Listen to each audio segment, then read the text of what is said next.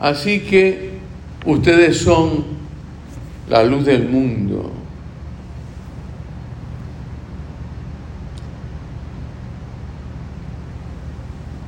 Que mucho implica eso, ¿verdad? Probablemente, probablemente todos y cada uno de nosotros tenemos nuestras cargas, nuestros retos, nuestros desafíos. Si miramos al mundo en que estamos, también el mundo nos hace cargar grandes desafíos y grandes problemas, a pesar de los que nosotros personalmente estamos luchando y cargando.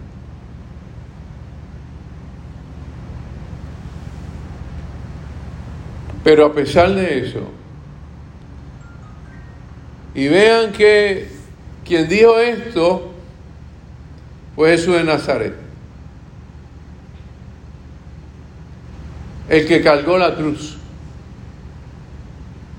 ¿No es cierto?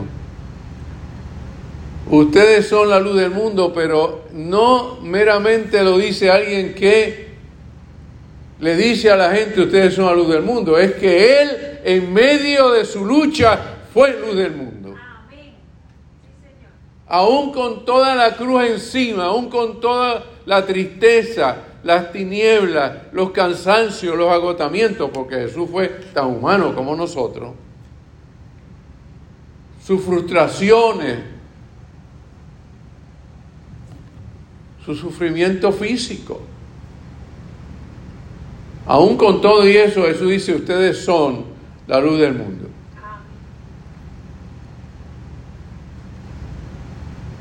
Y como dijo el evangelista Juan,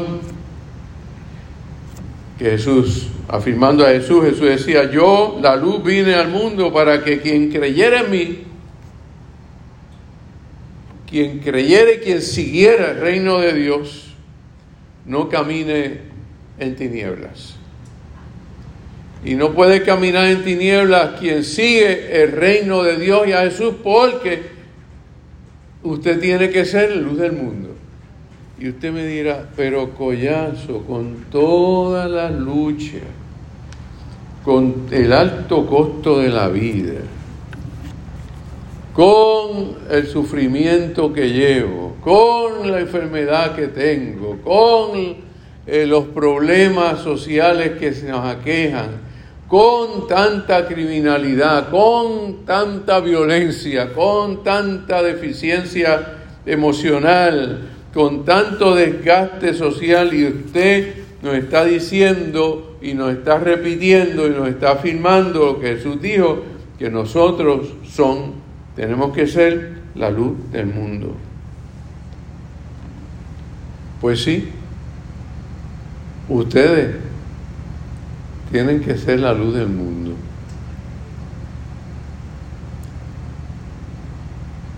Y Obviamente tienen que ser la luz del mundo porque hasta hoy, en cierta manera, el mundo está lleno de pena, de tristeza,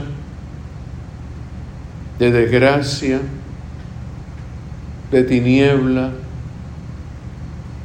de crisis ecológica, de enfermedades físicas y mentales, de guerra, de escasez, de contaminación,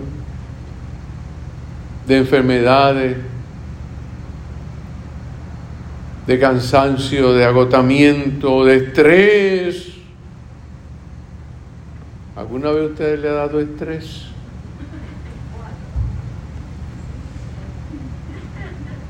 Desgano. Desaliento pánico, ataques de pánico, frustración, cansancio espiritual y emocional. ¿Verdad que Cristo es un fastidiador, verdad? Porque sabiendo todo eso que tenemos encima nos dice, no me importa. Ustedes, aunque padezcan lo que padezcan, aunque luchen con lo que luchen, aunque se enfrenten o que se enfrenten, el Señor los llama a ustedes a ser luz del mundo. A iluminar el mundo. A ser lámpara. Porque una lámpara en Palestina no podía estar debajo de la mesa. No había luz. Ni Luma estaba por allí.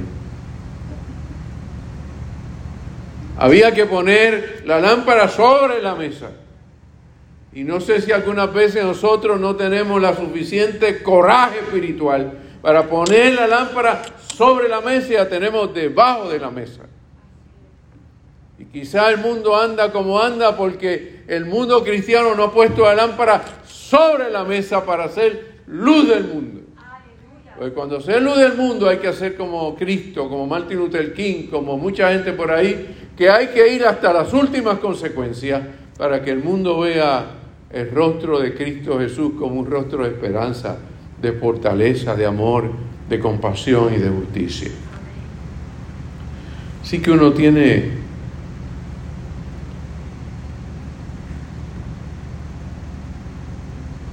que hacer grandes esfuerzos para alumbrar. Y vean lo pretencioso que es Jesús de Nazaret. Que no dice ustedes van a hacer la luz de Arecibo, o ni la luz de Carrizales, ni la luz de Atillo, y ustedes no van a hacer la luz de allá de Santana. Es del mundo. Oye, Manuel, del mundo. Retante Jesús, ¿verdad? Ustedes tienen que ser la luz del mundo. De la oecumene, de la totalidad de la tierra y del planeta, de alguna manera. Es todo conexión, es todo vínculo. Cuando la comunidad de Dios se vincula, se conecta, Pueden haber grandes cosas en el mundo, maravillas en el mundo, cambios en el mundo. Y usted dirá, ah, pero eso es mucho collazo. Díganselo a Jesús, a mí no. Lo dicen a él. Yo soy un portavoz. Gloria, yo soy un portavoz. Yo no estoy diciendo nada de mí. Yo digo que Jesús dijo que ustedes son la luz del mundo. Y a veces necesitamos testimonio. Leí la historia de, de una madre de cinco hijos, Eula Hall. Vivía en la montaña Mott Creek de Kentucky a sus 43 años. Le conmovió la pobreza y la miseria de su comunidad. Y aunque ustedes no lo crean, esa mujer vivía en una casa con sus cinco hijos y la casa, el piso era de tierra. Porque en Estados Unidos, en ese cinturón que se llama las Apalaches, hay mucha gente pobre. Y vivía en una casa que tenía el piso de tierra sin agua directamente en la casa y sin energía eléctrica. Repito, su casa no tenía piso de ninguno más que de tierra. No había energía eléctrica, así que había que usar vela o gas y agua había que buscarla. Puerto Rico en antaño pasaba eso, la gente tenía que buscar agua en el pozo. Y tenía octavo grado. Octavo grado, no había ido ni a la UPR ni a Kentucky University ni nada de eso. Pero tenía compasión de su comunidad. La, la pobreza y la miseria de su comunidad tocó su corazón. A través de Cristo, yo diría. ¿Sabe lo que hizo? Esa mujer sencilla, humilde, con octavo grado. Así que no me digan mucho a mí, porque muchos de ustedes tienen su, su cuarto año, sus bachilleratos, sus maestrías. Bien, tenga lo que tenga. Y esa mujer con octavo grado, mira lo que hizo. Sintió y analizó, dijo, esta comunidad está enferma, tiene muchas enfermedades, necesita que alguien haga algo. Tremendo lo que hizo. Reclutó médicos voluntarios. Buscó la forma y reclutó médicos voluntarios y le dijo, bueno, eh, hay que hacer algo en esta comunidad, hay mucha gente enferma. Y entonces montó una clínica. ¿Y dónde la montó? En su casa. En un cuarto.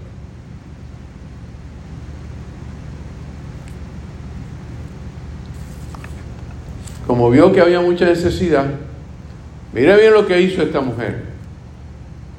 Montó la clínica en la casa, pero como vio que había mucha necesidad, le dejó la casa a los médicos para que atendieran a la comunidad y se mudó a un trailer pequeño con sus cinco hijos. Se fue a vivir en un trailer. Ustedes son la luz del mundo. Ustedes son la luz del mundo. Dios nos ha llamado, Odulio y bien, Dios nos ha llamado a hacer luz en medio de las tinieblas y de muchas maneras podemos ser luz en medio de las tinieblas. De muchas maneras, en medio de tantas realidades del mundo, podemos ser luz en medio de las tinieblas. Hay que alumbrar al mundo, hermanos y hermanas. para que la gente vea que con el esfuerzo mínimo o máximo de nosotros, con un poquito de esfuerzo, algunas veces un poquito de esfuerzo, la gente vea que en Jesús nosotros alumbramos el camino de la vida de alguien.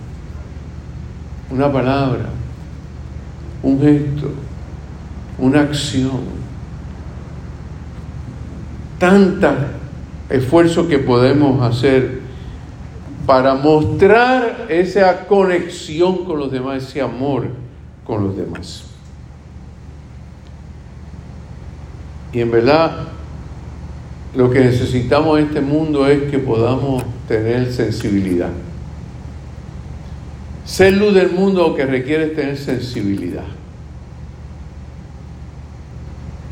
Poder percibir a lo que nos rodea, a todo lo que nos rodea, al mundo, la naturaleza y la gente que nos rodea.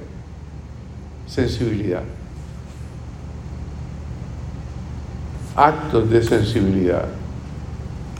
Acciones de sensibilidad. Abrazo de sensibilidad. Palabras de sensibilidad. De alguna forma, de alguna manera, somos luz del mundo cuando abrimos nuestro corazón y damos amor a los que nos rodean. Ese vínculo, esa, esa conexión. Yo siempre pienso, cuando pienso en esto de ser luz del mundo y la conexión que implica de sensibilidad con lo que nos rodea, pienso en el pingüino emperador. De hecho, hicieron unas películas del pingüino emperador, ¿verdad? ¿Alguien ha visto esa película? El pingüino emperador. Veanla. Una película. Pero, ¿por qué digo esto? Porque el pingüino emperador llega un momento interesante. Está en, el Ártico sur o norte, pero están sobre todo en el sur, allá, en lo más frío de lo más frío de lo más frío. Allá están el pingüino emperador. por miles. ¿Y qué sucede? El papá se queda con la cría. ¿Vieron qué sucede? El papá se queda con la cría. Y la mamá se va a buscar alimento millas y millas y millas. Y regresa. Y ahora, ¿cómo sabe cuál es su esposo? ¿Cuál es su pareja? ¿Cuál es su hijo? Entre miles, pero miles de miles. Es milagroso. Por el sonido que emite el varón. No se equivoca. ¿Cuál es su pareja? Su conexión. ¿No les parece maravilloso? ¿Ah? Y vean que ciertamente ser luz del mundo es nosotros conectarnos, saber dónde está aquella y aquel que necesita, lo que necesita el mundo, conectarnos de una manera efectiva para ser la luz del mundo. Y después de la resurrección, lo menos que podemos pensar es que el resucitado nos llama y nos invita a ser luz del mundo. Señor, amo un instrumento de tu paz. Que allá donde hay odio, yo ponga amor. Que allá donde hay ofensa, yo ponga perdón. Que allá donde hay discordia, yo ponga la unión. Que allá donde hay error, yo ponga la verdad. Que allá donde hay duda, yo ponga la fe. Que allá donde hay desesperación, yo ponga esperanza que allá donde hay tinieblas yo ponga la luz, que allá donde hay tristeza ponga alegría. Oh Señor, que no yo que no busque yo ser tanto ser consolado, sino como consolar. Ser comprendido, sino como comprender. Que no busque yo tanto ser amado, sino amar, porque dándose es como se recibe es olvidándose de sí mismo como uno se encuentra a sí mismo, es perdonando como se es perdonado y muriendo como se resucita a la vida eterna. Palabra de San Francisco de Asís. el Señor nos bendiga en gran manera siempre.